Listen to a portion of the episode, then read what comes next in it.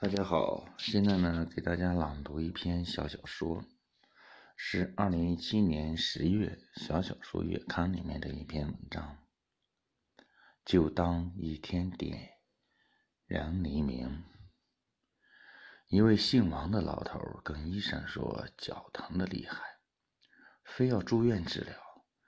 医生为他拍了片子，说他只是脚踝轻微扭伤，随时可以出院。可王老头就是不干，赖在了三零七病房不走。这时啊，王老头正窝在被子里打电话，突然传来了一阵嘈杂声，隔壁的空床位来人了。王老头收起手机一看，一位跟他年纪差不多的老汉呻吟着被推了进来。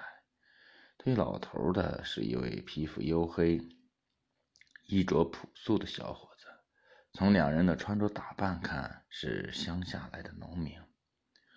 小伙子将轮椅推到病床前，轻柔而缓慢地将老头扶起来，小心翼翼地扶他躺在床上，然后拿起脸盆出去打水。黄老头不由得问道：“老哥，你怎么了？”老头一边呻吟，一边断断续续地说：“从楼梯上摔了下来，胸口疼得厉害。”忍了三天没说，实在忍不住。儿子带来检查，肋骨断了三根。整个上午，王老头都目不转睛地盯着小伙子，看他仔仔细细地给老头洗脸擦脚，看他一勺一勺地给老头喂水喂饭。小伙对父亲无微不至的照顾，让王老头心里很不是滋味。中午啊，王老头拿起手机。走到了病房外，再一次拨通了儿子的电话。还没有开口，儿子在电话那头就说：“爸，我都打电话问过医生了，说没什么大问题。你不是三岁小孩子了，上次假装肚子疼住院骗我回来，我就不跟你计较了。现在我正在和重要的客户谈生意，已经派周秘书赶过去了。你别老打电话来，我先挂了啊。”王老头愣愣地看着手机，不甘心的又拨了过去。儿子关机了。王老头闷闷不乐地坐在病房外的椅子上发呆。隔壁床的儿子走了出来，朝王老头笑笑说：“大爷，手机借我用用可以不？我付你钱。”王老头将手机递过去，小伙子拨通电话，跟对方讲起话来。小伙子让对方帮忙筹五千块钱，说没钱父亲就不能动手术。沉默了一下，父小伙又说一定要筹到钱，猪卖了，粮食卖了，实在不行把现在的房子也处理了。打了半天的电话，小伙将手机还给了王老头，并递上了五块钱。王老头推了回去，问道：“小伙子，你没去外面打工赚钱？”小伙子说：“家里只有我爸一个人，我走了谁照顾他？”王老头正要再问，病房里传出了老头的呻吟声。他扭头一看，老头挣扎着要坐起来。小伙子赶紧冲过去扶他。老头说：“儿子，你别筹钱，我不看了，咱们回家。”小伙子说：“爸，别心疼钱，你放心，我一定会想办法的。”下午，病房里来了个眼镜男，西装革履，左手捧一大束鲜花，右手提着个果篮。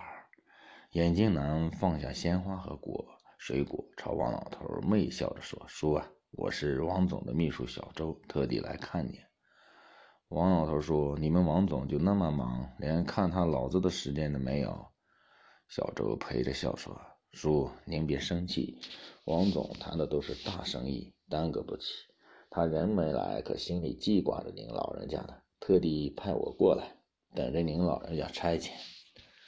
王老头鼻子里哼了一声，说：“你走吧，我不需要。”周秘书讨好的给他端水，他不喝，又给他削水果，他半闭着眼睛不理睬。周秘书傻坐了半天，只好起身告辞。走之前，他从包里拿出个信封。说叔，这是王总孝敬您老人家的两万块钱，您想吃点啥喝点啥就尽管买，住院费我帮您交了五千。王总说您爱住多久就住多久。周秘书走后，王老头将信封扔进抽屉，头缩进被窝，跟孩子似的哭了一回。哭完了，他拿出手机递给隔壁床的小伙子，说：“手机送给你了。”小伙子愣了半天，摆手说：“收不起。”老王老头硬塞进他手里，说：“反正我也用不着，你不要我就扔了。”小伙子这才接过，呃，那我再用用，算借你的。没多久，小伙子又到走廊里打电话去了。打完电话回来，他脸色很不好，焦急和失望明明白白的写在脸上。病床上的老头一呻吟，小伙子的眼泪就在眼眶里打转着。一会儿啊，医生来了。问小伙子：“手术费交上了没有？到底做不做手术？”小伙子将医生拉到一边，央求医生先做手术，随后再补齐手续费。医生摇头走开了。王老头忍不住了，从抽屉里取出装钱的信封，将小伙子拉出病房，说：“没筹到钱。”小伙子摇摇头说：“就算家里值钱的东西都卖了，也还不够。我爸的手术不能再拖了。”真愁人啊！王老头拍拍小伙子的肩膀说：“别着急，我借你。”说完，他拿出信封递给小伙子。小伙子接过钱，激动的嘴角抽搐，不停的说：“谢谢。”王老头说：“这钱呀，也不是白借你，我有个条件。”小伙子赶紧说：“别说一个，十个都行。”王老头点点头说：“做一天我儿子。”交上钱后。老头的手术很快就安排好了。王老头对焦急不安的小伙子说：“别着急，来吧，实现你的诺言，儿子，我要吃水果。”小伙子答应着，赶紧给他削回一个苹果，切成一小块一小块，然后一块一块的喂进王老头的嘴里。王老头细嚼慢咽，吃得很享受。装水果，不等他开口，小伙子主动说：“爸，我帮您洗洗脚，好不？”他打来一盆热水，不冷不烫，仔仔细细地帮老头洗了脚，又用指甲刀帮他修齐了剪脚指甲。洗好脚，王老头将老老小伙将王老头扶好躺下，帮他做全身按摩。好久没有这样舒服了，王老头惬意地躺着，美美的睡了一觉。王老头醒来的时候，隔壁床的老头已经从手术室里推出来了。小伙子欣喜地告诉王老头，手术很成功。他感谢王老头的帮助，并承诺很快就会还上。不着急，不着急。王老头欣慰地笑了，拿起盒饭递给小伙子，说：“我饿，你去帮我买盒饭吧。”小伙子接过饭盒，兴高采烈的走了。王老头赶紧溜下床，简单的收拾了下东西，走出病房。这回不用医生护士催他。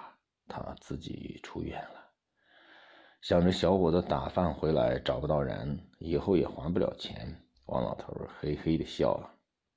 选自经典阅读。今天的小小说就给大家朗读到这里，谢谢大家。